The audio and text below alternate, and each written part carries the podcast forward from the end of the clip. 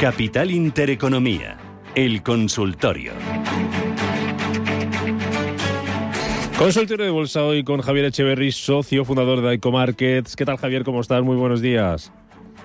Muy buenos días, Rubén. ¿Cómo estás tú? Yo, genial. Muy bien. Ahora me cuentas a ver si la bolsa también está tan genial. Antes vamos a recordarle a los oyentes los teléfonos a los que nos pueden dejar. Nos están dejando ya sus consultas. Teléfono 91533 1851 y que nos eh, manden mensajes de texto de audio al 609 224 716. Eh, Javier, antes de entrar en materia con las consultas, IBEX 35, 8.830 puntos, subiendo casi un 1%, un 0,9% esta mañana, después de cerrar la peor semana en, en, un año por el aumento de los contagios. A pesar de ese aumento de los contagios, ¿le ves con fuerza al selectivo español para que haya eso que todos conocemos y llamamos como rally de Navidad? Lo veo, lo veo factible. No sé si con fuerza, porque todavía no ha roto los 8.560, 8.558 que tiene. Para mí ese es el soporte clave verdaderamente, es el último mínimo válido, donde verdaderamente rompería la estructura eh, alcista que lleva eh, desde hace desde hace semanas y meses incluso y que se ha enrangado en esa zona de los 9.000 que todos hemos visto eh, un poquito más arriba, un poquito más abajo. Bueno, yo todavía le veo bastantes posibilidades de subirse al rally de Navidad, veo posibilidades de que haya rally de Navidad, tenemos todos ganas de que haya rally de Navidad, es verdad que la situación empieza a complicarse con los, con los contagios de COVID en Europa, las, las bolsas empiezan a asustarse, el euro empieza a caer, bueno, hay esas coletazos un poco, si me apuras, habituales previos al rally de Navidad, por tanto eh, a pesar de que no veo una, una parte de excusa, como sí que solemos ver otros años cuando las bolsas caen a finales del mes de noviembre para luego pegar el subidón en ese rally, eh, en este caso la excusa es real, es que los contagios son ciertos, está sucediendo, está multiplicándose, los, eh, la escasez de materias primas es cierta, los cuellos de botellas también son ciertos, el encarecimiento de los transportes sobre todo marítimos, es una cosa salvaje, materias primas más caras.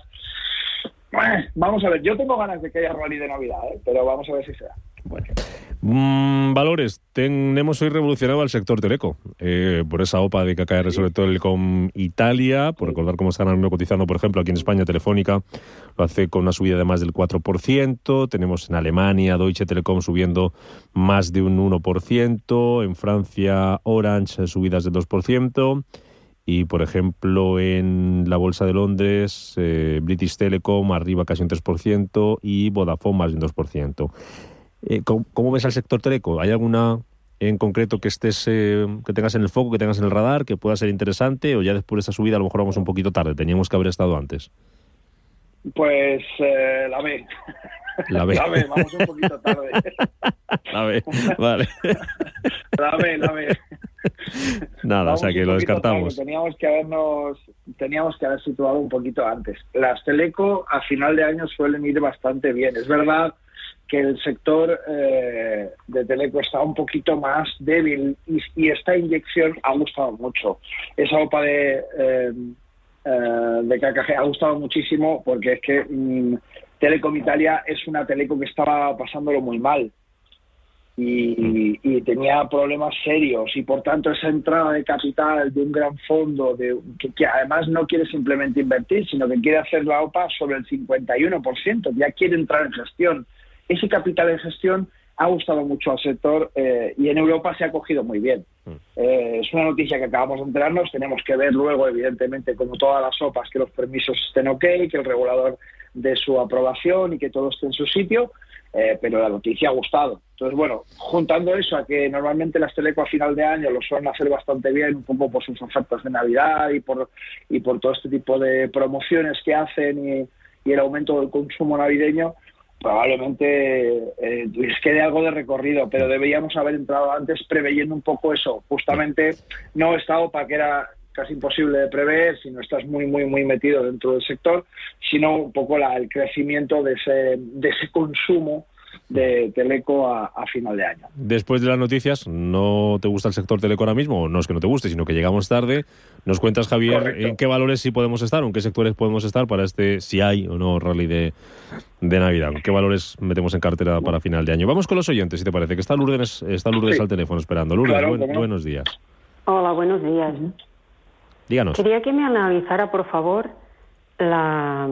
¿Te digo el ticker? Sí, venga. FCEL, Vale. del Nasdaq, por y, la, favor. y la empresa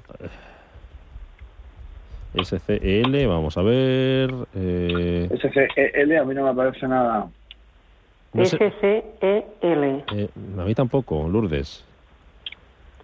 ¿Cómo se llama la empresa? Lourdes. Ah, Fuelcel, Ah, fue el CEL. Vale. Fue el CEL. Fue el Vamos a ver el ticket de fue el CEL. F. eh, FCL. Sí, F. del Nasdaq. Sí. favor. FCL, perdón. del Nasdaq, vale. FCL, Sí, díganos, Lourdes. Vale, perfecto. A ver, entré la semana pasada a 11, a ver si he hecho mal. Vale. Si me lo puede analizar, por favor. Muy bien. ¿Alguna cosita luego, más? si me- Bueno, eh, Sí, Lourdes, Lourdes, ¿alguna cosita más? Si me puede Díganos, decir díganos. el sector a que, que, que iría mejor el año que viene para invertir. Vale. Muy bien. Pues venga, con vista a largo plazo y mirando ya 2022. Gracias, Lourdes. Vamos a ver qué nos Gracias, dice. te- te- lo del sector te lo digo como. Te lo, lo dejamos como te decía antes para después de la noticia. Sector y alguna compañía que te, que te guste y vamos ahora con Fuelcel. Sí, para el ¿vale? año que viene, gracias. Muy bien, Lourdes. Bueno, Fuensel efectivamente ha entrado en un máximo de doble techo prácticamente. Eh, siempre decimos lo mismo, tenemos que tener mucho cuidado con la zona donde entramos.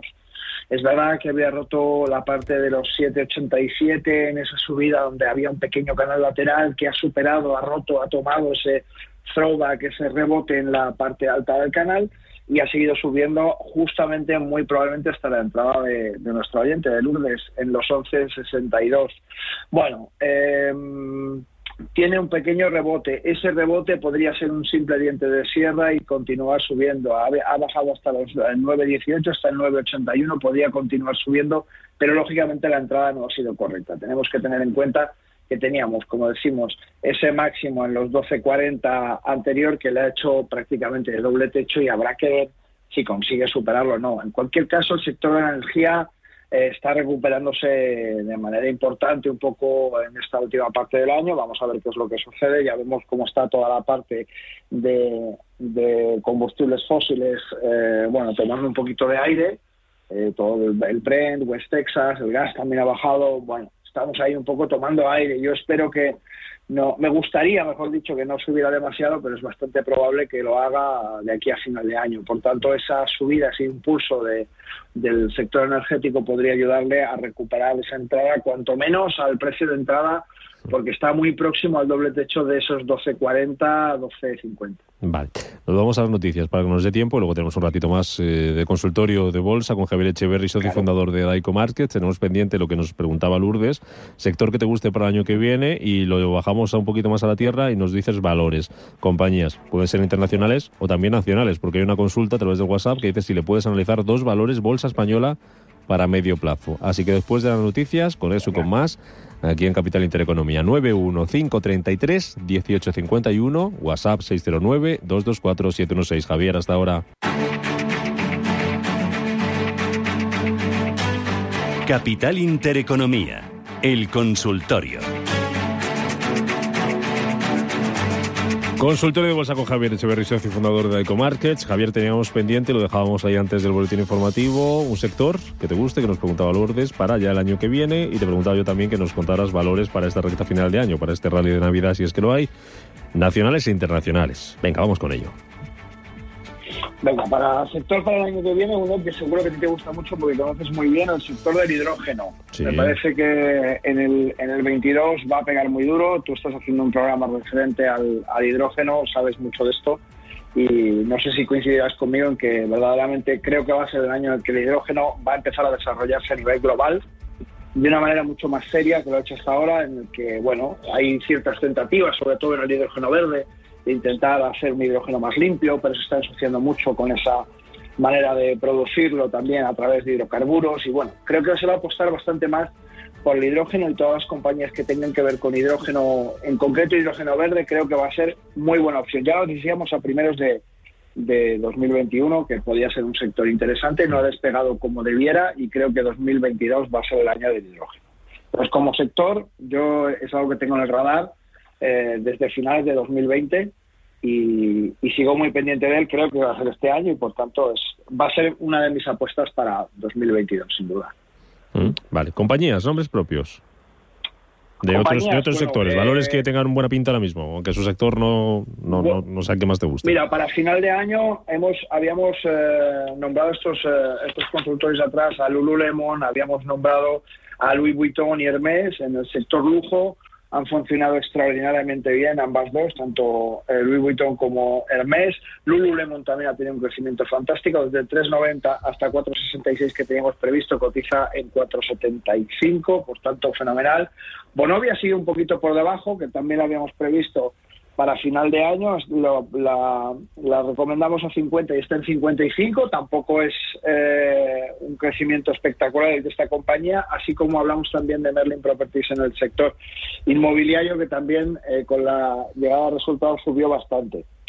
Casi, eh, si me apuras, para, para, esta, para este final de año, yo creo que tendríamos que buscar un poco seguir en el sector lujo porque está muy fuerte, está muy, muy fuerte y buscaríamos compañías del sector lujo que no fueran directamente necesariamente las más punteras como Louis Vuitton o Hermes que son muy conocidas y que ya han tenido una inyección de capital muy muy fuerte. Por tanto, buscaríamos eh, compañías alternativas dentro del sector lujo. Vale. Eh, ¿Valores Bolsa Española alguno que te guste? Que nos preguntaban también en un, en un mensaje. Sí, Sí, bueno, eh, a muy corto plazo eh, podemos aprovechar la recuperación del BBVA después del susto que nos dio por, por esa OPA a la filial turca y el riesgo divisa que eso tiene, la caída del 12%, pues lógicamente podemos aprovechar un poco esa, esa caída. Yo creo que de aquí a final de año el sector financiero lo va a hacer bastante bien, un poco por lo que hablamos, ¿no? por esa eh, situación un poco de rally que yo preveo o me gustaría que así fuera y creo que lo va a ser. Eh, el rally de, Navidad. Creo que este año sí que se va a hacer y creo que uno de los grandes protagonistas va a ser el sector financiero, en concreto la banca. Vamos a ver qué tal será. Podría ser BBVA, podría ser Bank of America, podría ser eh, JP Morgan. Cualquiera de los tres tienen muy buenas eh, bases fundamentales como para poder tomar pequeñas posiciones dentro de esa situación. Y si nos vamos un poco a mirar poco más de cerca el BBVA, bueno, pues ha tenido esa caída hasta los 5,29, está en 5,42, máximos de 6,29, pues perfectamente para subirnos hasta esos 5,95, 6, no habría ningún problema para subirnos así a, Matacaballo, en la zona en la que está, cosa que no suelo decir casi nunca, pero en este caso está en el momento justo, ha tenido un rebote, no ha roto directriz alcista eh, y digamos que el susto ha sido superlativo y ya las bolsas se están relajando, pues perfecto, el momento idóneo. Vale, vete mirando dos valores, en lo que vamos a escuchar un audio, Colonial y Almiral. Nos pregunta por ello María de Madrid, dice que invierte a largo plazo y su perfil es muy arriesgado. Colonial y Almiral y este audio. Hola, buenos días. Para el consultorio, tengo acciones de Resol con ganancia. Las tengo sobre 760 y quisiera que me analizara el valor. Gracias.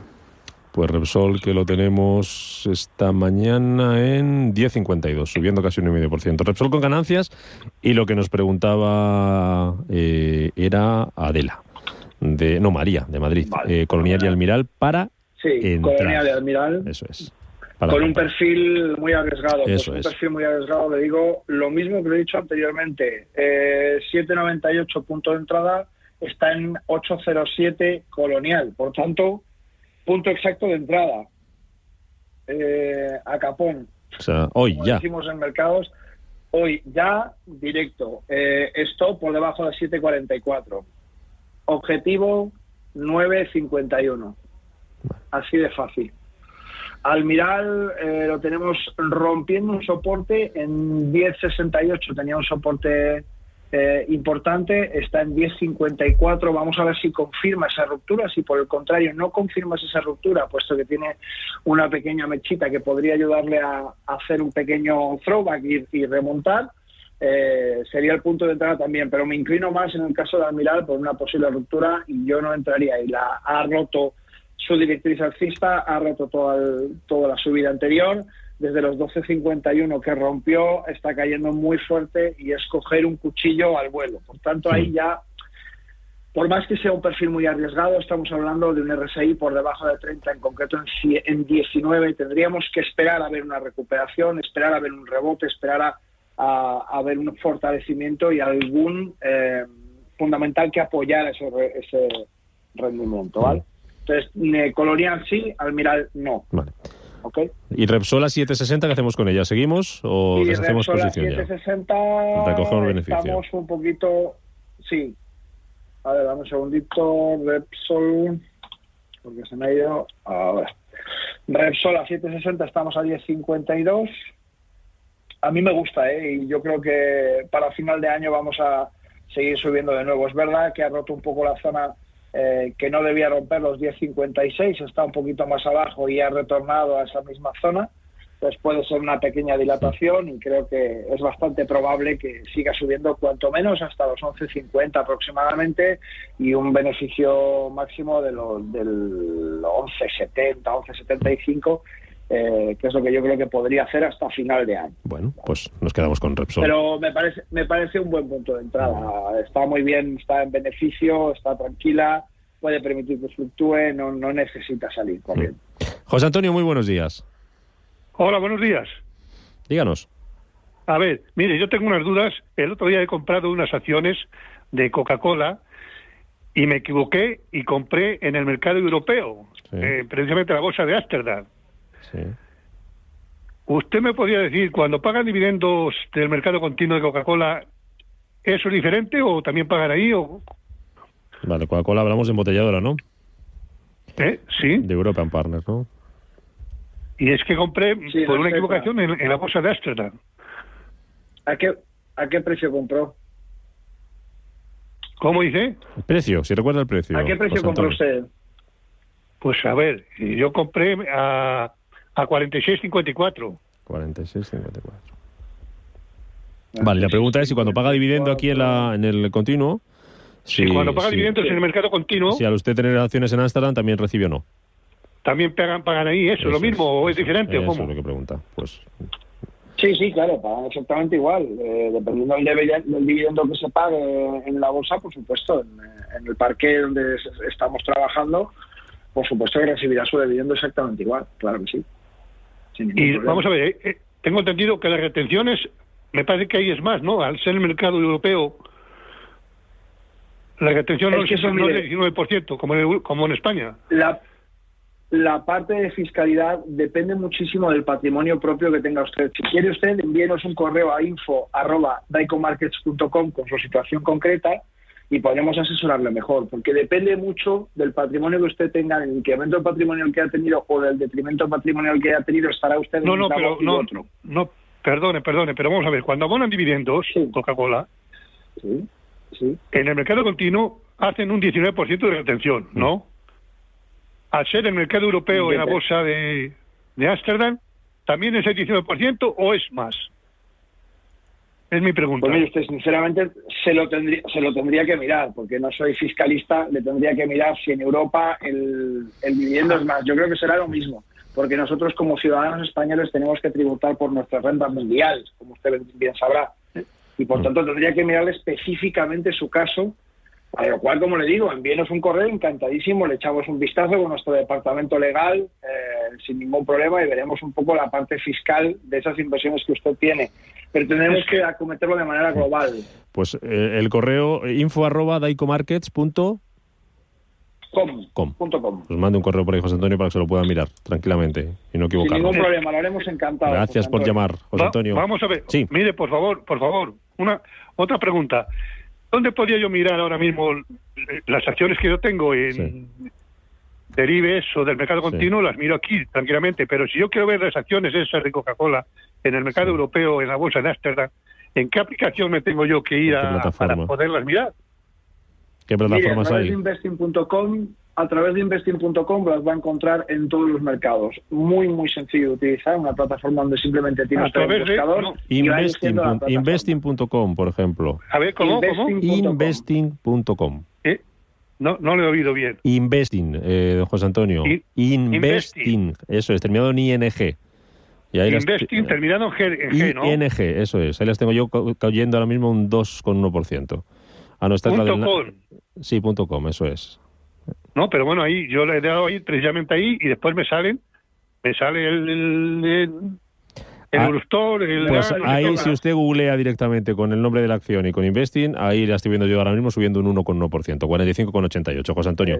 Eh, voy con más consultas rápidamente. Última para terminar, que tengo por aquí WhatsApp. Eh, Javier, vamos a ver, nos preguntan por Banco Santander, soportes y resistencias, y con esa nos vamos.